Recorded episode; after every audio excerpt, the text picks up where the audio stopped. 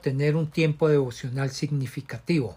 Primera parte, introducción. Padre, te damos gracias por este día, gracias por tu amor y tu misericordia.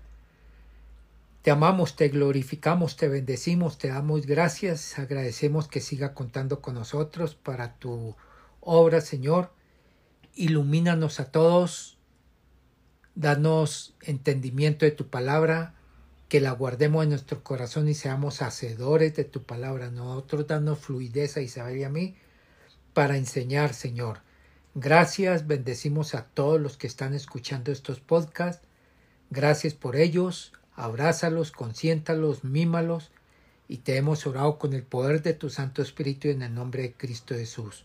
Amén y amén. Y amén. Este tema lo enseñamos en este inicio del año 2021 para que, sean, para que sea la manera de prepararnos fijando nuestros ojos en Jesús y que hagamos del tiempo con Él un hábito diario.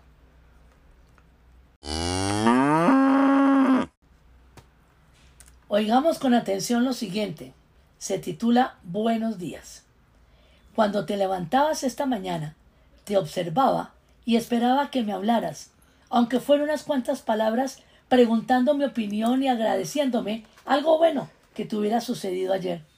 Pero noté que estabas muy ocupado buscando la ropa adecuada para ponerte e ir al trabajo. Seguía esperando de nuevo mientras corrías por la casa arreglándote. Supe que habría unos cuantos minutos para que te detuvieras y me dijeras hola. Pero estabas demasiado ocupado. Por eso encendí el cielo para ti, lo llené de colores y dulces cantos de pájaros para ver si así me oías, pero ni siquiera te diste cuenta de eso. Te observé mientras iba rumbo al trabajo y esperé pacientemente todo el día. Con todas tus actividades, supongo, estabas demasiado ocupado para decirme algo. De regreso, vi tu cansancio y quise rociarte un poco para que el agua se llevara tu estrés. Pensé agradarte, para que así pensaras en mí, pero enfurecido ofendiste mi nombre. Deseaba tanto que me hablaras. Aún quedaba mucho tiempo. Después encendiste el televisor y esperé pacientemente mientras lo veías y comías, pero nuevamente olvidaste hablar conmigo. Te noté cansado y entendí tu silencio, así que apagué el resplandor del cielo, pero no te dejé a oscuras. Lo cambié con un lucero. En verdad fue hermoso, pero no estuviste interesado en verlo. A la hora de dormir, creo que ya estabas agotado. Después de decirle buenas noches a tu familia, caíste en tu cama y casi de inmediato te dormiste. Acompañé con música tus sueños. Mis animales nocturnos se lucieron. No hay problema, porque quizás no te des cuenta que siempre estoy ahí para ti. Tengo más paciencia de la que te imaginas. También quisiera enseñarte cómo tenerla para con los demás. Te amo tanto que espero todos los días por una oración. El paisaje que hago es solo para ti. Bueno, te estás levantando de nuevo y yo espero, sin nada más que mi amor por ti, tu amigo Dios. Continuamos esta, esta introducción con Ezequiel 33. Este capítulo se titula en la Biblia Reina Valera El deber de la atalaya o El profeta centinela de su pueblo en la Biblia Nueva Versión Internacional. En el mundo antiguo, un centinela tenía un título militar oficial. La persona tenía que observar con atención y mantenerse alerta con respecto a la oposición y los ataques. Los centinelas se posicionaban en el muro de la ciudad y eran responsables de detectar a los ejércitos que se acercaban, haciendo sonar la alarma para alertar a la ciudad de su presencia. Leamos, pastor, por favor, primera de Samuel 14, 16. Desde Gibea de Benjamín, los centinelas de Saúl podían ver que el campamento huía en desbandada. Ahora también leamos Pastor Segunda de Samuel 18:24. Mientras tanto, David se hallaba sentado en el pasadizo que está entre las dos puertas de la ciudad. El centinela, que había subido al muro de la puerta, alzó la vista y vio a un hombre que corría solo. Dios usó aquí el título de centinela para asignarle a Ezequiel el papel de informales a las personas sobre las cosas que él le mostraba. No fue la única vez que se le atribuyó el papel de centinela a un profeta. Recordemos Pastor Oseas 9:8. El profeta, junto con Dios, es el centinela de Efraín, pero enfrenta trampas en todos sus caminos y hostilidades en la casa de su Dios. También Pastor Habacuc 2.1 nos dice algo. Me mantendré alerta, me apartaré de los terraplenes, estaré pendiente de lo que me diga, de su respuesta a mi reclamo. Como un centinela militar, la tarea de Ezequiel consistía en alertar al pueblo de Dios a la vista del peligro, de manera que pudieran responder con arrepentimiento. El centinela tenía una importante función que cumplir y no informar al pueblo significaba pena de muerte. Ezequiel 33, 8, pastor. Cuando yo le diga al malvado, vas a morir, si tú no le adviertes que cambie su mala, que cambie su mala conducta, el malvado morirá por su pecado, pero a ti te pediré cuentas de su sangre.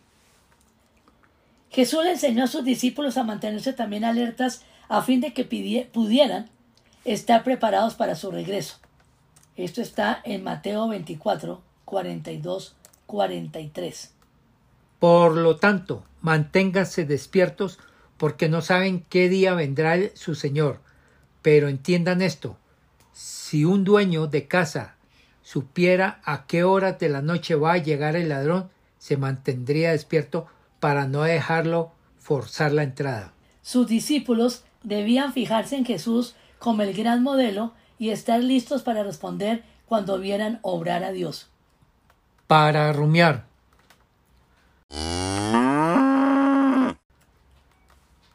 Nosotros estamos asumiendo el rol de centinelas en este tema del devocional para que todos estemos preparados para responder ante el Señor. Dios está lleno de gracia para, escoger personas ancianas que vigilen y supervisen a su iglesia hoy. Su función es similar a la de los profetas y los discípulos que vinieron antes que ellos. El apóstol Pablo le recordó a los ancianos efesios cómo sirvió de centinela cuando dijo, Hechos 20:31. ¿Qué dijo el apóstol pastor? Así que estén alerta. Recuerden qué día y noche durante tres años no he dejado de amonestar con lágrimas a cada uno en particular. El autor de Hebreos alentó más tarde al pueblo de Dios Leámoslo también en el libro de Hechos, pero ahora el capítulo 13, versículo 17, por favor. El Dios de este pueblo de Israel escogió a nuestros antepasados y engrandeció al pueblo mientras vivían como extranjeros en Egipto. Con gran poder lo sacó de aquella tierra. Lo mejor de Dios para su pueblo es guiarlo por medio de la vida de otras personas. Solo Jesús es capaz de darles a los seres humanos la humildad para someterse a los que tienen autoridad y darles a aquellos en autoridad la compasión para dirigir bien. Primera de Pedro 5, 1, 4 nos ayuda, pastor. A los ancianos que están entre ustedes, yo, que soy anciano como ellos, testigo de los sufrimientos de Cristo y participé con ellos de la gloria que se ha de revelar, les ruego esto. Cuiden como pastores el rebaño de Dios que está a su cargo, no por obligación ni por ambición de dinero, sino con afán de servir, como Dios quiere. No sean tiranos con los que están a su cuidado, sino sean ejemplos para el rebaño. Así, cuando aparezca el Pastor Supremo, ustedes recibirán la inmarcesible corona de gloria. Volvamos a Ezequiel 33, 30-33 para centrar el contexto del tema que iniciamos hoy que es cómo tener un devocional significativo. La palabra de Dios se dirige ahora a los que están en cautiverio en Babilonia bajo la reprensión de Dios, pero sin ningún cambio ni reforma por eso. Hacían cierto alarde de religión y devoción, pero su corazón no era recto a los ojos de Dios. Se les acusa aquí de tomar a la ligera los mensajes de Ezequiel. Leamos, pastor, el versículo 30 de Ezequiel 33. En cuanto a ti, Hijo de hombre, los de tu pueblo hablan de ti junto a los muros y en las puertas de las casas. Y se dice unos a otros, vamos a escuchar el mensaje que nos envía el Señor. La noticia que se había cumplido la profecía de Ezequiel despertó la curiosidad de los judíos cautivos en Babilonia, y por eso, en público y en privado, unos con otros comentan la triste noticia y se animan mutuamente para llegar hasta el profeta para escuchar de su boca la palabra del Señor.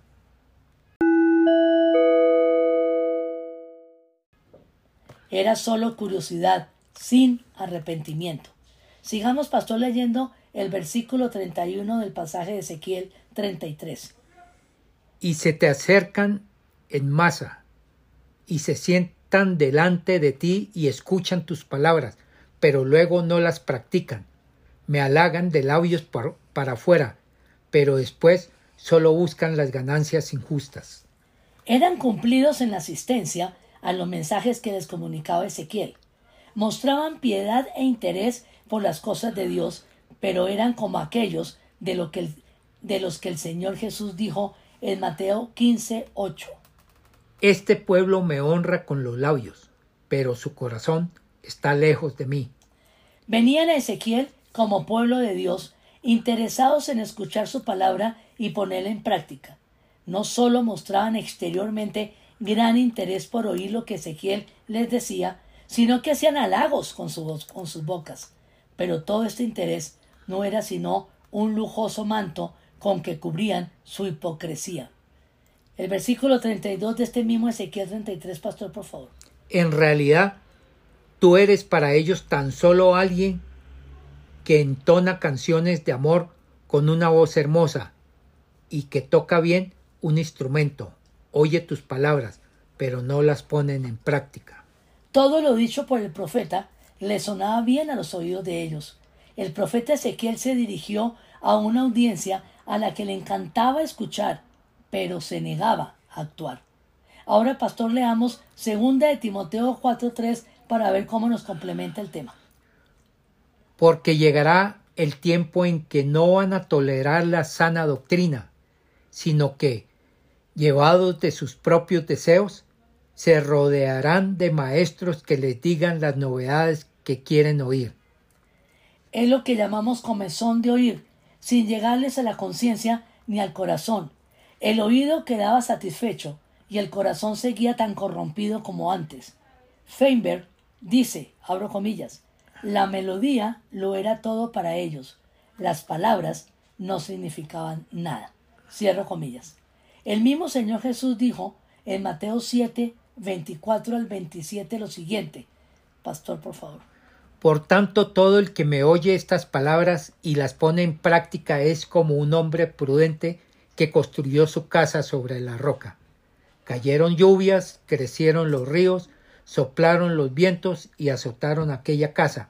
Con todo, la casa no se derrumbó porque estaba cimentada sobre la roca. Pero todo el que me oye estas palabras y no las pone en práctica es como un hombre insensato que construyó su casa sobre la arena.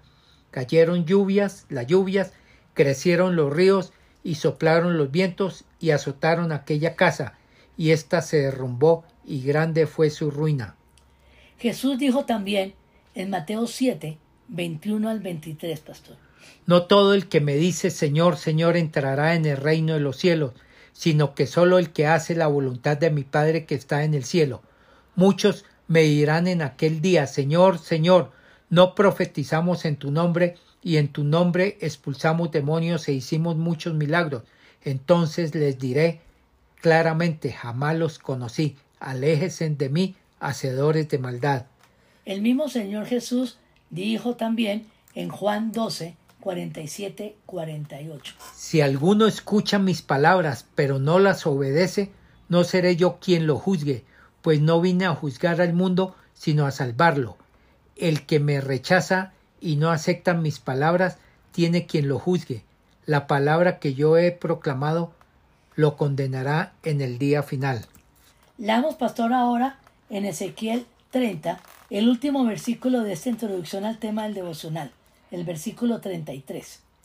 No obstante, cuando todo esto suceda y en verdad está a punto de cumplirse, sabrán que hubo un profeta entre ellos. La pregunta es,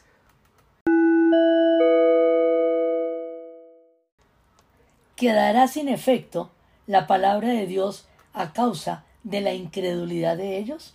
No. Dios confirmará las palabras del profeta, aunque ellos las hayan tomado a la ligera, como lo acabamos de leer en el versículo 33. Cuando se cumpla lo profetizado, sabrán que hubo un profeta entre ellos. Alguien que de parte del Señor ha dicho verdades de la mayor importancia y urgencia, aunque para ellos pueda ser demasiado tarde por su obstinación e incredulidad. Nuevamente Fish dice, abro comillas, cuando todas las predicciones se hayan cumplido, se percatarán de que sus palabras no eran precisamente oratoria elegante, sino verdadera profecía. Cierro comillas. Retomando el tema de cómo hacer un devocional significativo, oigamos las palabras de Christopher Shaw. Abro comillas. La palabra de Dios ha sido para mí una fuente de consuelo e inspiración. Una y otra vez el Señor me ha ministrado de maneras asombrosas mientras medito en los significados más profundos de la verdad revelada. El devocional motiva un proceso de diálogo con el Señor, abriendo caminos para que Él también pueda traer consuelo, ánimo, corrección y orientación a nuestra vida. El devocional es un facilitador de encuentros profundamente renovadores con la persona de Dios. Cierro comillas. Es necesario decir que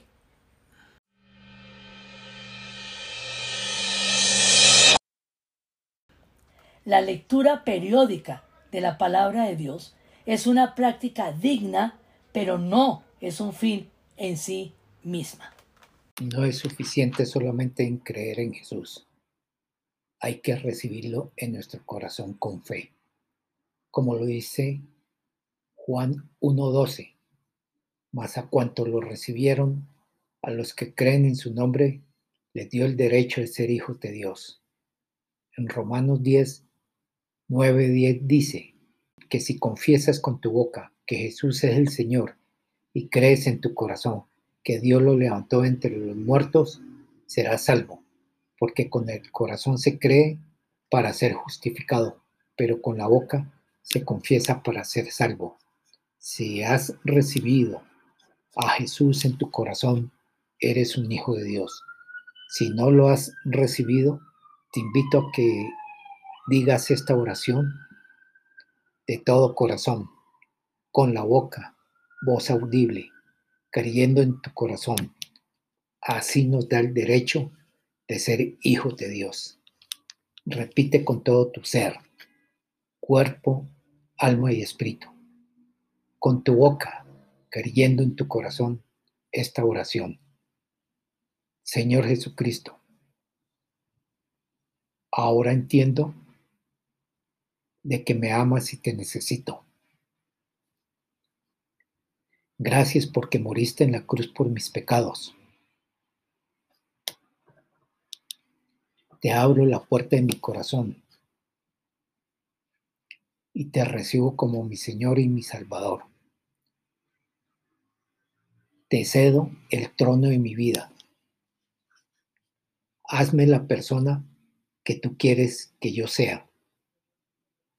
Gracias por darme vida eterna. Amén y amén. Si la hiciste, si repetiste esta oración con fe, a partir de hoy eres un hijo de Dios.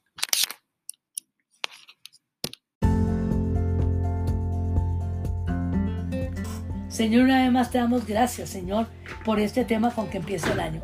Gracias, bendito Dios, para que este año realmente podamos edificar, mantener y deleitarnos en una relación contigo. Señor, que realmente seamos eh, obedientes, seamos constantes, perseverantes en mantener este devocional diario que ya en el próximo eh, podcast aprenderemos cómo hacerlo. Pero Señor, que de ahora tengamos la disposición de la voluntad para hacerlo delante de ti y tener un año realmente de conocimiento tuyo para estar preparados para el regreso de tu amado Hijo. Una vez más yo te doy gracias en este tiempo, en el nombre de Jesús. Amén y amén.